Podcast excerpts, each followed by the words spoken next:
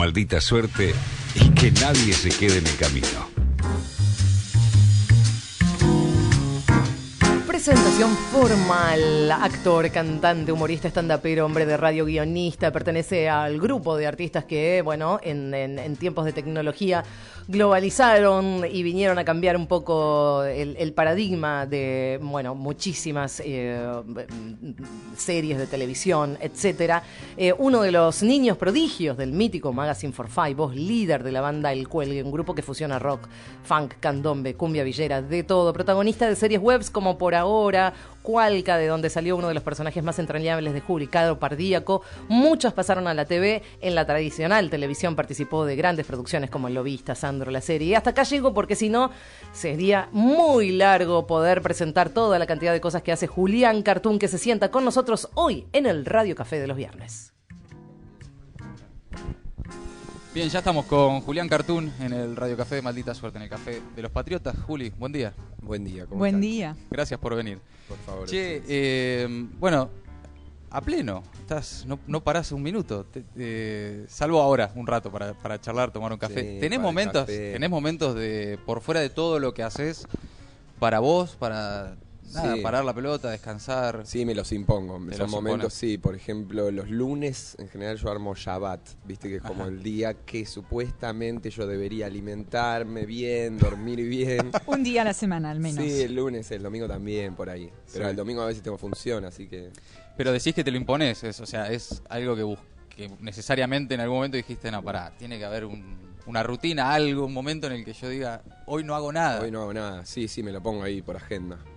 Eh, y ahora además estoy viviendo en un lugar que es también la sala de ensayo de la banda entonces y oficina también. Entonces hay como gente todos los días está todo muy en movimiento y estamos preparando varias cosas, entonces si no me lo impongo yo, el momento me, come. ¿Vivís, ensayás? cuando ¿Cómo haces la diferencia entre el momento del ensayo y el momento es, Sí, es difícil, porque de repente salgo de mi cuarto y voy como a la cocina y ya hay gente trabajando, hablando de temas, de producción, de luces, hay una oficina donde se hablan otras cosas, es, difícil. Y en ese, en ese rato en el que no sos ni, ni el cantante del cuerpo, ni humorista, ni actor, ni, ni, nada. Hay un momento en el que Julián Cartoon, que leyendo un libro, mirando una serie, que por fuera de todo ese eh, mundo, ¿qué sí, pelis. Películas. Sí, películas, sí, veo más películas. No, no me engancho con las series en general, pero veo muchas películas, de repente sí, un libro, música, camino mucho. Eh, eso también es un espacio que me dejo para mí. Como la caminata con los Walkman, es un momento donde yo ya sé que encuentro algo parecido a la felicidad. Eso de vivir rodeado en medio y también siendo artista de gente que hace música, de gente que hace... Es algo que viene de, hace mucho tiempo en la realidad. Tal vez no ese lugar en particular, pero en tu casa tenía algo de eso cuando vivías todavía con tus padres. Sí. De estar como rodeado todo el tiempo de esa... De, estímulos. De ese estímulo, claro. Sí, de música, sí, sí, totalmente. Era, era hasta estimulado eso, el baile y, la, y el canto y las salidas de los fines de semana eran ir a ver al teatro obras de mis viejos, y que yo me sabía de memoria, o sea que era también como parte de un juego también para mí, pero sí, claramente quedó ahí en mi cerebro. ¿Qué compartías de la parte más laboral, digamos? De, yo creo entender que acompañabas a tu papá. Eh, ¿cuál, ¿Cómo te sentías, digamos, con eso de acompañar a tu padre y de, acompañarlo en su laburo? O sea, ¿qué, ¿qué te dejó a vos? Y era muy divertido, me dejó, en principio eso, me sé obras de memoria que te las puedo decir ahora, por ejemplo, de la banda de la risa o de diferentes grupos con los que laburaba mi viejo. Eh, y de repente era natural ver este señores en conchero correteando por camarines, algo que por ahí para los pibes no, era tan común. Eh, entonces en el momento por ahí de la adolescencia, cuando empecé como a investigar esto de la actuación y el canto, que no era algo que estaba por ahí tan bien visto entre adolescentes, eh, hubo un momento en el que dije, listo, me solté y, encaré como por el lado artístico y me recibió. Hubo un momento en el que, ese momento en ese que te soltás, medio como de instinto, ¿no? No es que dijiste, quiero ser actor, quiero ser cantante, o sí, o ya lo habías visto y dijiste, quiero eso, voy por ahí. Sí, la actuación sí, ya sabía, sí, sabía que iba a ir por ahí. Y lo del canto lo descubrí más adelante en la secundaria con Santi Martínez, que es quien me acompaña en el cuelgue, también cantando y tocando el piano. él también venía como ya de una escuela más del canto, ¿no? Y, no, le, no le importaba mucho, no tenía como muchos miedos de salir este, cantando Queen por, el barrio de Almagro, por ejemplo. Entonces yo ahí me di cuenta que había algo interesante de esto de que se puede ser este, un adolescente rebelde, punky y también cantar eh, Queen por las calles. Que, nada, que no estaba del todo bien visto esto como ¿qué está, qué está haciendo este pibe? Es raro por ahí.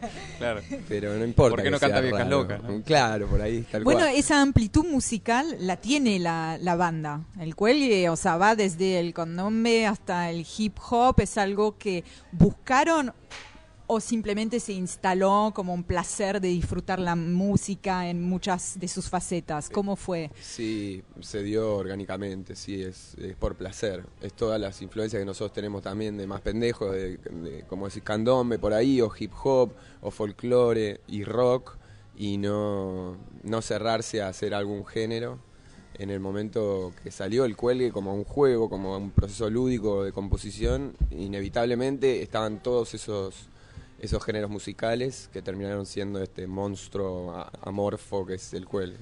Mantienen eso lúdico, ¿no? De todas maneras, esto de, bueno, nada, divertirse y, incluso en las composiciones me imagino que habrá mucho de, dinámica de improvisación, que, así un poco habrá nacido el cuelgue, ¿no? Sí, es el motor, lo, sigue siendo. Siempre eh, intentamos guardar ese lugar sagrado de de juego entre amigos o de boludeo, de repente, aunque vaya cambiando el método compositivo, siempre hay un momento, incluso en los shows también, hay momentos que son únicos en los shows, también en el estudio, intentamos cuando vamos a grabar el disco que haya un momento de juego, ¿viste? Por más que ya esté la toma, ok, vamos una más jugada, más reída, más cantada, no sé, de diferente manera y después se genera el collage. Porque la banda nació cuando ustedes eran todavía adolescentes, en la realidad, ¿no? Sí, sí. Eh, nunca tuvieron miedo, eso que decís, tratamos de conservar, digamos, lo lúdico, pero también se fueron profesionalizando.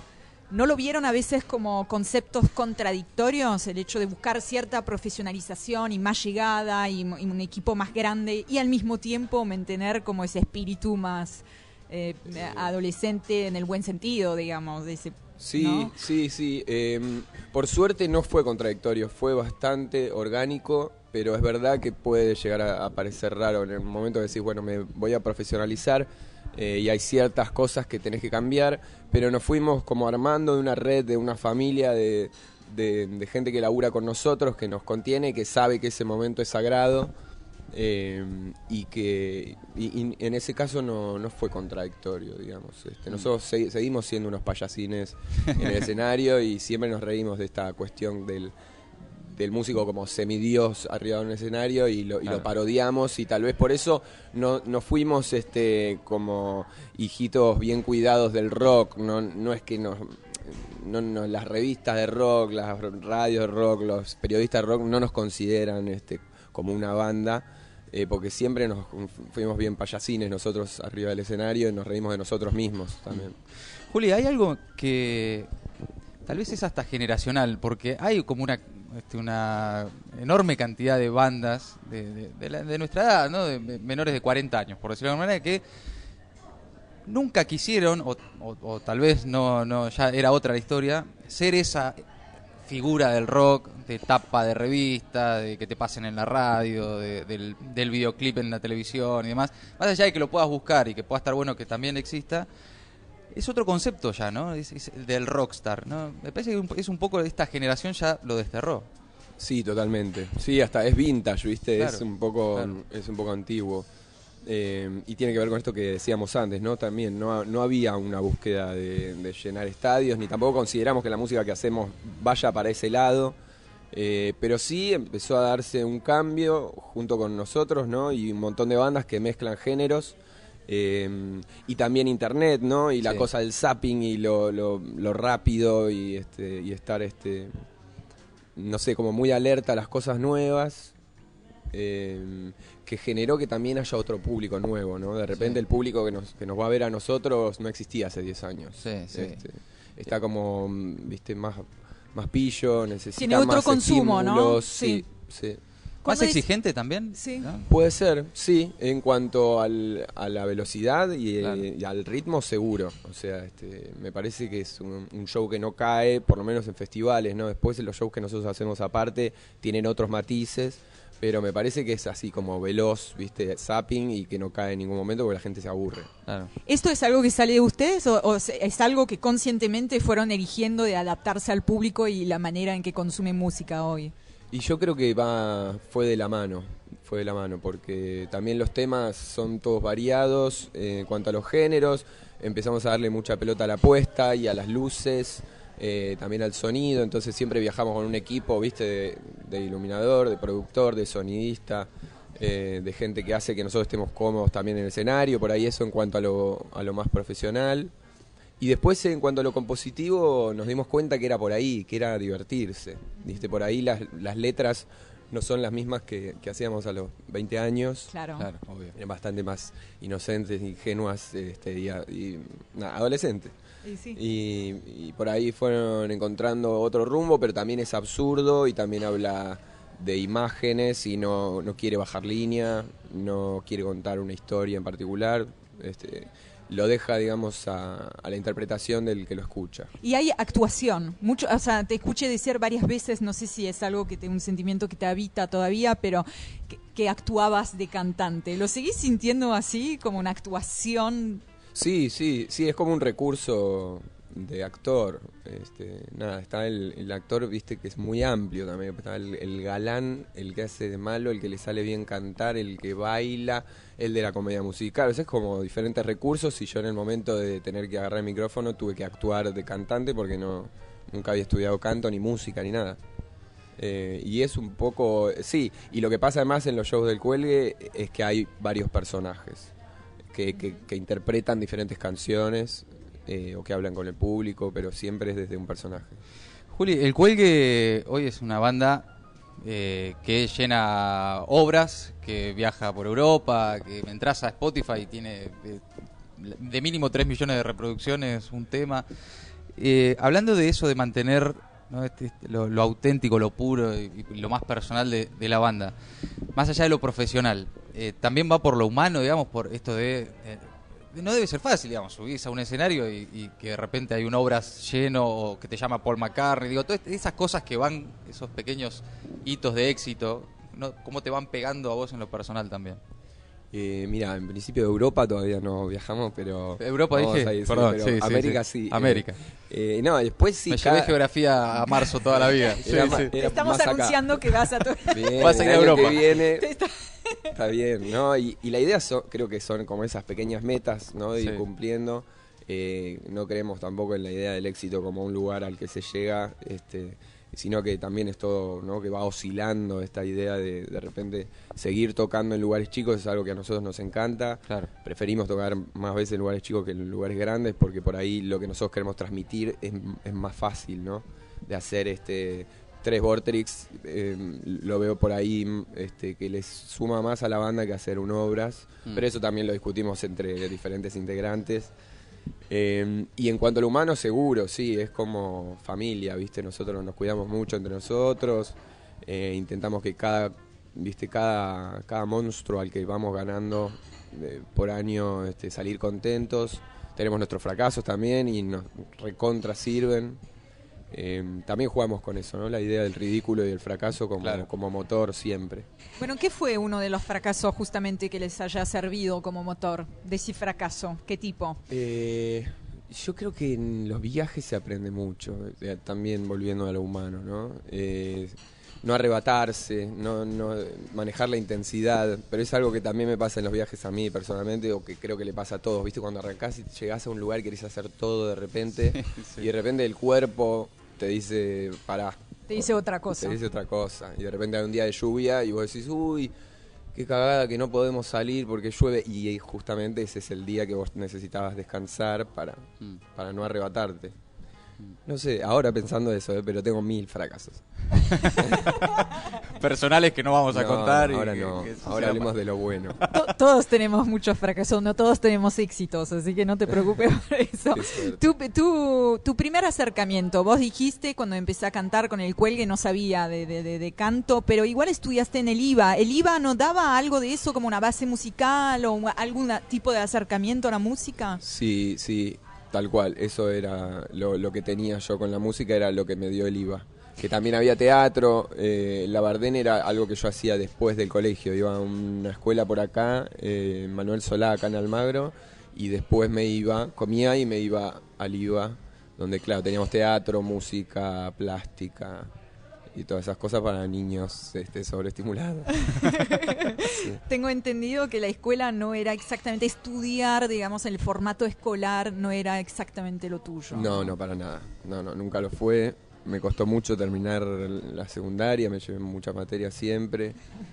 Eh, sí, y un poco el cuelgue es un rejunte de repetidores y, y chicos a los que le fue mal en sus escuelas y terminaron eh, bueno, haciendo esto. Tal vez ahora que tenés un poquito más de distancia, ¿qué es lo que hacía en ese momento que no te pudieras enganchar con la escuela tal como hoy existe en su formato más clásico, digamos? Y muchos problemas de concentración, mucho no, podía retener la, información y también problemas de conducta y problemas con como con los profesores, con los directores. ¿Con la autoridad? Con la autoridad, tú lo has dicho. sí desde siempre. ¿Y que permanece hasta hoy en todo no, No, yo creo que hubo un momento que, como después de la adolescencia, eh, me parece que ahí me di cuenta, como creo que cuando terminé la secundaria me di cuenta que la vida no era eso y empecé a ser un chabón un poco más feliz, me amigué con mis viejos, hmm. eh, no sé, empecé a disfrutar un poco más de la vida. Che, Juli, eh, cuando lees sobre Julián Cartoon y qué sé yo, y mirás, seguís, es como hay como distintas maneras, ¿no? El hombre de las mil caras, los mil rostros, multifacético, ¿viste? Estas cosas, de, hace tantas cosas que cuesta encasillarlo. Eh, ¿Te sentís cómodo con eso o, vos mismo en algún punto buscás también ser tal cosa, eh, eh, encontrarte en un lugar? ¿O, te, gusta esto de lo, de lo multifacético? ¿Es parte de una personalidad? sí, sí, me gusta, me gusta. Me, me cuesta después encontrarme a mí. Claro. Porque de repente. un quilombo, ¿no? Me es un quilombo. ¿Cuál soy yo? Claro, y me di cuenta que de repente mi, mi lugar. Eh, bueno, como esto de encontrar en los lugares donde uno es feliz, ¿viste? De repente esto que decíamos de caminar escuchando música o en un escenario, eso de repente me, me resuelve, ¿viste? Como digo, me preguntan mucho, ¿qué te, es lo que te gusta más? ¿Cantar o actuar en una película o en una serie o, o, ahora este, montar un, un espectáculo de comedia? Y yo creo que en, general es el escenario, como es el lugar de exposición donde estás eh, esperando que te vuelvan el cariño, ¿no? O estar buscando amor. Háblanos un poquito más de eso. ¿Qué te pasa a vos en el escenario? ¿Qué, es lo que ahí encontrás y que no encontrás en ningún otro lado? Supongo que es como un lugar sagrado, ¿viste? Algo que es justamente difícil de describir. Es una sensación como en contacto con lo divino, ¿viste? Eh, no sé, transmitiendo y mucho improvisando, ¿no? Ahí me parece que está el, lo divertido, que el actor puede estar representando un texto, pero en el momento que se apropia del texto y el cuerpo se maneja solo, ahí me parece que aparece lo, lo divino y es cuando uno puede empezar a jugar y la gente se da cuenta, ¿no? Cuando, cuando el espectador se da cuenta que el actor tiene que, es infinito, digamos, ¿no? Que tiene muchos recursos y que puede ir para donde quiera, ahí me parece está el placer, para los dos, ¿no? Para el actor y para el que lo está viendo teatro y también sabes de la pantalla, que es un trabajo muy distinto. El cine, las series, digamos, es como otro... Otra liga. Otra liga. Eso, ¿cómo lo vivís? Si tenés alguna preferencia o cómo te desafía em, también ese cambio de medio. Sí, es muy flashero eso. Ahora, por ejemplo, este año empecé a hacer una, una novela en Canal 13 Tira, novela, y es otra liga. Me di cuenta que es re difícil también, porque manejan una velocidad, tenés que aprender del texto, pasarlo, ensayarlo, grabarlo, todo en un periodo muy corto de tiempo.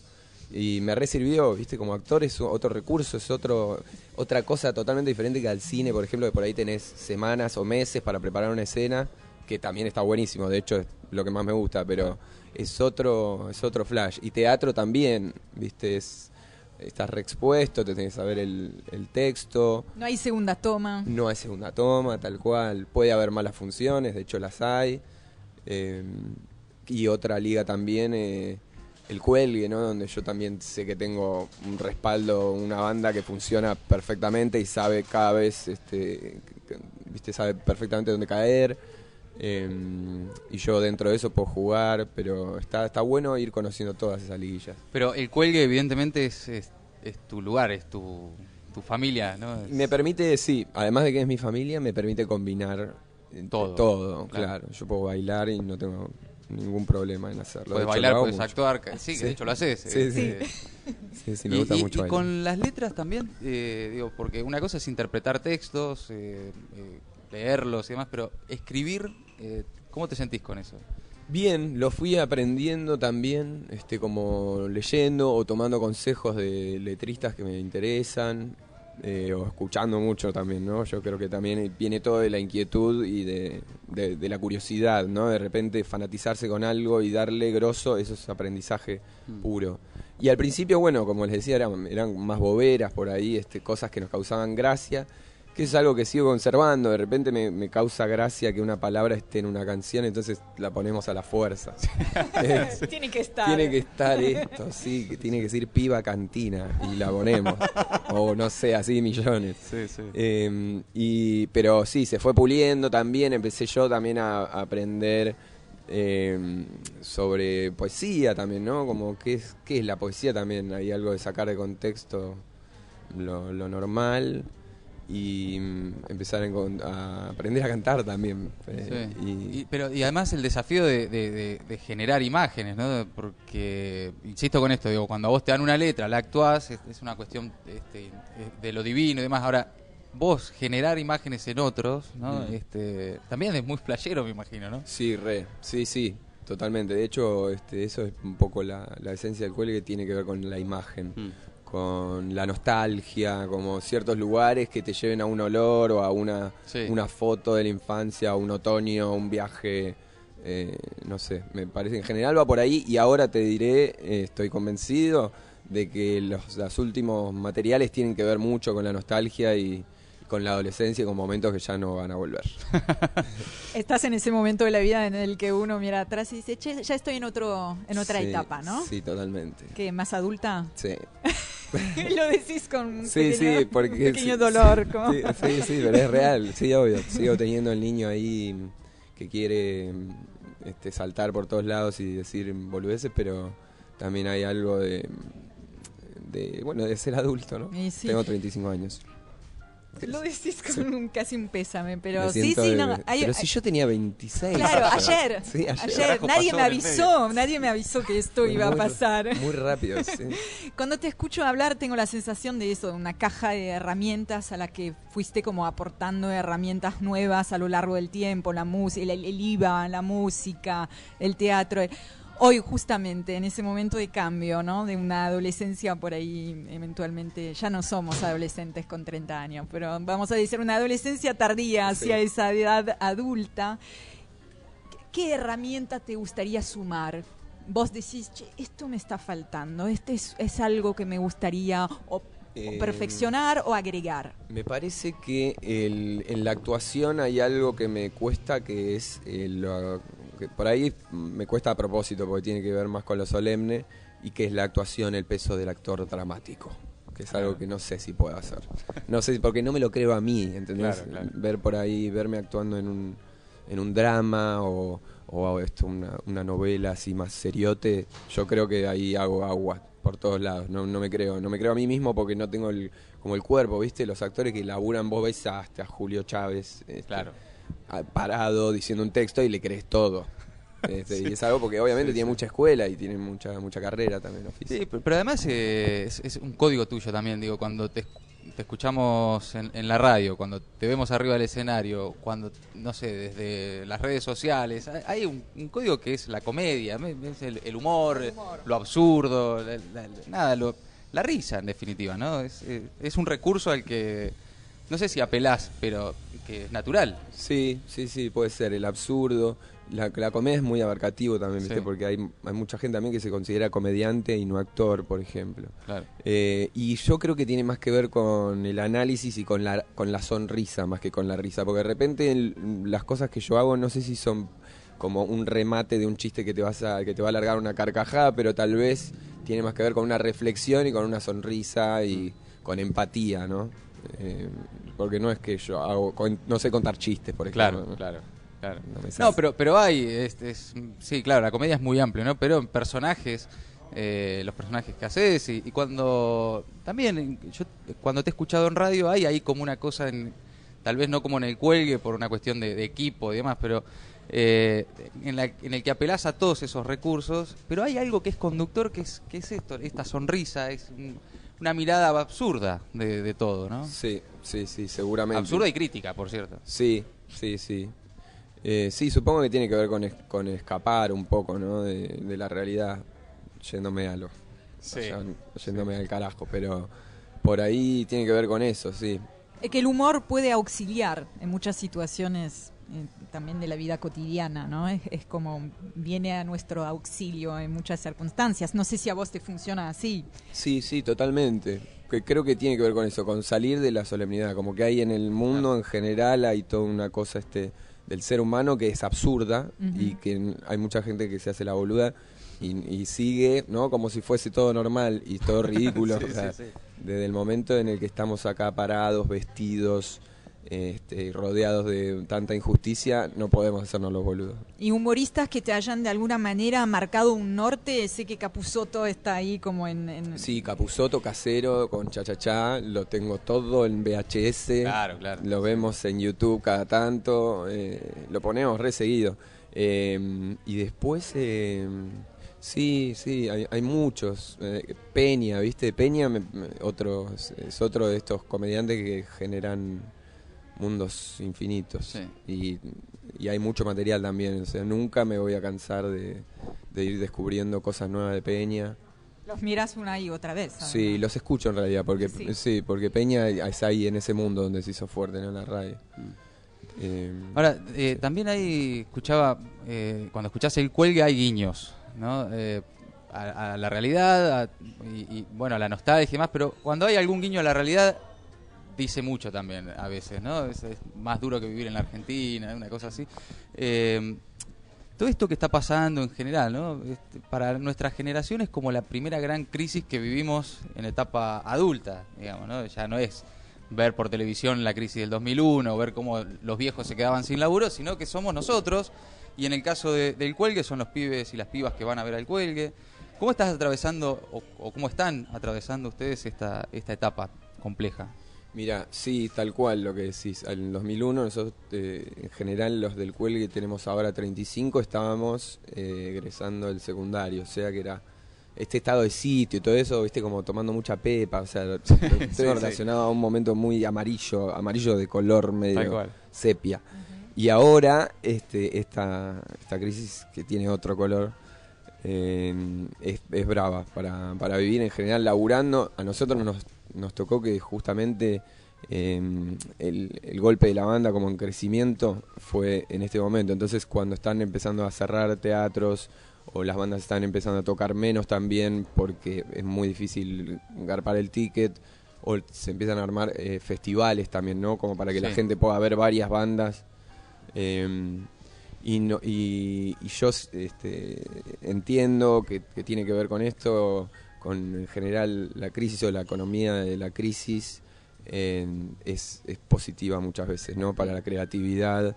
Eh, digo, en, lo, lo, mediocre o en lo bueno no han salido no ha salido buen material en general, en la comedia fundamentalmente.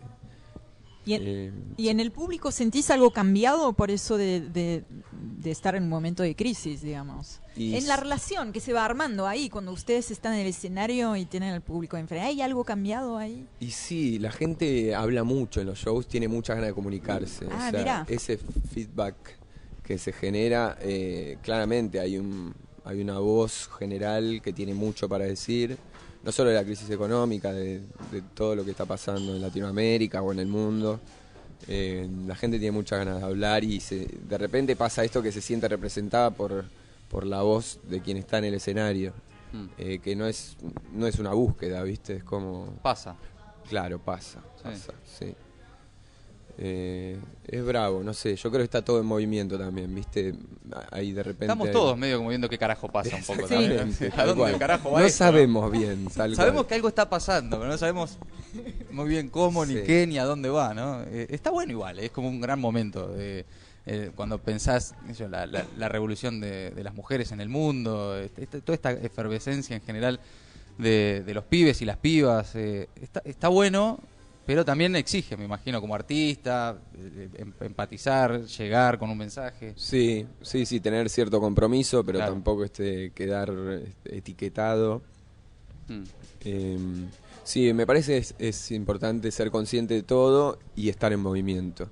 Dejarse también, este, ¿viste? hay que escuchar. Hay cierto punto donde tenés que escuchar y darte cuenta que mm, hay un montón de preconceptos que están mal, que estaban mal. Mm. eh, y en base a eso, no sé, qué sé yo. Hay ciertos, ciertos momentos donde digo, ya no sé cuál es la realidad, ¿no? Es toda una realidad parcial. Lo único que, que pienso es hacer algo que sea eh, positivo para el mundo, o sea, que tenga un valor po- más positivo que negativo. Claro. ¿no?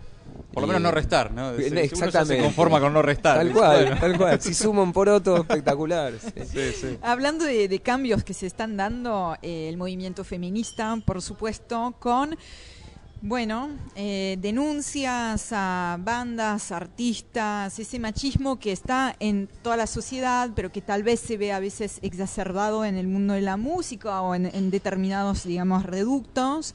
Eh, esto es algo que... ¿Hablaron en la banda? Que, Sí. que pusieron en cuestión? que Y sí, sí, el año, el año pasado fue, fue muy hablado. ¿En sí. qué términos lo hablaron? Bueno, en términos, en principio que conocemos un montón de gente que fue denunciada y, y de repente cómo repercute esto en la banda, qué es lo que se hizo bien, cuál es la dinámica que hay que cambiar. Eh, sí, todo recontra hablado, recontra hablado. Eh, y es algo que obviamente sí, no te podés hacer el boludo con, con un tema así, hay, hay unas dinámicas que, que eran nefastas y que bueno, nosotros por nuestra manera de manejarnos no nos tocó porque este no sé en realidad bien, supongo que porque no violamos, pero Básicamente, no Sí, violamos a nadie. Claro. eh, pero que sí, que obviamente eh, ahí en realidad es como una muestra, ¿no? Muy clara de un mundo hipercomplejo, eh, injusto, eh, que sale por ahí. No, eh, no sé si es el- la mejor forma de, de- de explosión, pero es de la manera que explotó. Por redes sociales, por, este, no sé, de cancelando gente. Vos decís los scratches Claro, y esa manera, digamos. digamos, de denuncia que tal vez nueva, digamos, Claro, que es de sí. esa etapa. Sí, sí.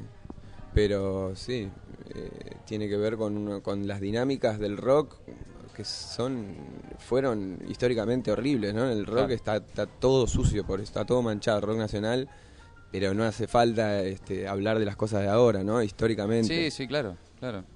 Eh, y de eso un poco me parece que est- está bueno sacar a la luz y reírse también de eso, ¿no? Empezar a reírse de, de la idea del rock, ¿viste? Porque ¿qué es el rock? Es autodestruirse, este, La ser idea de- de-. Pomelo, ¿no? Eh, exactamente, claro. Y después, este, como que quede la música también, ¿no? O también esta idea de separar al, al arti- o no, al Sí. artista de, de su obra. claro. Sí, es un Este, debate no, que no tiene cierre por ahora, no tiene digo. cierre, Sí. no. Puede estar la obra, el artista, el hombre, por otro lado, la mujer y, Sí, y el ser humano, ¿no? y el ser humano. sí. Juli, eh, ¿qué se viene para el cuelgue? ¿Se viene disco nuevo? Sí, Eh, se viene la segunda parte del disco que sacamos el año pasado, Sí. de Fierrín Lado B. Son seis temas más. Nosotros lo hicimos en, en vez de sacar de singles, que es lo que se hace ahora, Mm. o sacar un disco de 12 temas, sacamos un intermedio, que son seis temas y seis temas. Lo presentamos en el Vorterix eh, y lo vamos a sacar de gira también. Montevideo, Rosario, sí. eh, iremos al norte también. Eh, hay un Julián Cartoon por fuera de todo esto que es el, el- o, tal vez el, primer Julián Cartoon por sobre todos estos, que es el hincha de Atlanta, ¿no? Sí. Feliz, además. Re, Imagínate que.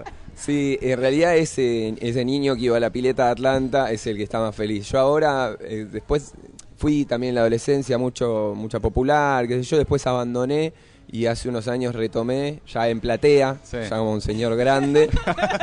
Está bien, eh, Como el plancito, viste, de ir a, platea, ir a ver Ahora vas a ver el partido, antes era el aguante y toda la cosa. Exactamente. Ahora vas a ver el partido. que a veces ni hay fútbol, a veces ir a visitar amigos, porque el fútbol no hay. Sí, sí. Eh, sí, es muy divertido el plan y hace un par de años que volvimos a la campaña y hace unos meses se dio el ascenso, así que eh, Villa Crespo está de fiesta. Porque vos te criaste en Villa Crespo, en realidad. ¿Es tu barrio? ¿Naciste en Villa Crespo? Sí. sí, sí, Villa Crespo es mi barrio de siempre. Y sí, la pileta de Atlanta, el, club, este, muchos... ojo con esta dinámica también del fútbol rarísima, ¿no? Que yo me sé canciones, por ejemplo, de Atlanta que ya no se pueden cantar. Tal cual. Sí, hay ciertas cosas que tienen ya las ves muy antiguas. ¿viste? Hay que revisitar todo el repertorio ahí, todo, Todas las, cagadas que uno. ah, sí, no, está claro, las cosas que hemos cantado, dicho. Este, y sí, bueno, pero ya está. Lo bueno es darse cuenta que no se puede cantar más. No, no y se que, puede. que la está cantando decís, che, eh, che no, eh, ahí te perdiste una parte de los últimos cinco años que. Claro, Toma un diario. El, claro, o el, el tipo que está con su hijito y le grita puto, puto al tres, pero señores, no, no sé, lo está insultando, ¿qué está haciendo? Sí, y en la platea pasan cosas muy divertidas, la gente grita cosas muy ocurrentes. Es, una, es una linda fauna la cancha también, ¿no? Para, obtener personajes de ahí, para obtener letras. Re, la data está ahí. En, la platea, en los bondis, en los subtes, está toda la fauna interesante. Sí, porque además hay mucha gente que va a desquitarse de todo lo malo que le pasó en la semana. Llega y arranca al lineman, ponele. o de repente es el lineman o puede ser el director técnico del otro equipo. Y todo el partido, dale, pelado, puto. Capaz que vas y le preguntas por, por qué le está. No, no sé. No, disculpa. la verdad que ni idea, ¿viste? medio como el troll de, Twitter, ¿viste? O el de las redes. que lo que te recontraputera y decís, ¿por qué me decís esto? No sé, discúlpame. Perdón. Me dieron el arma y, tenía que disparar. Eh, Estamos en esa dinámica un poco también, ¿no? Esa locura de, las redes y demás y todo esto. ¿Cómo, eh, para terminar, cómo te informás vos del, de lo que pasa en general. Eh, intento informarme cada vez menos. Ah. depende de qué, ¿no? Pero... Mm, o en todo caso ya sabes por dónde informarte y por dónde no, tal vez. Sí, sí, tal cual. Hay como ciertas redes sociales que empecé a dejar. El, Facebook, Twitter ya es como que no... Noto que es una información que me cuesta digerir y que no, no me sirve mucho. Me quedo con con lo careta de Instagram, por ejemplo. Mundo feliz de Instagram. Mundo feliz. ¿eh? A mí me pones acá, la, la cosita linda. Sí, y no, que, ni el mail ya chequeo. Eh, de repente, posta.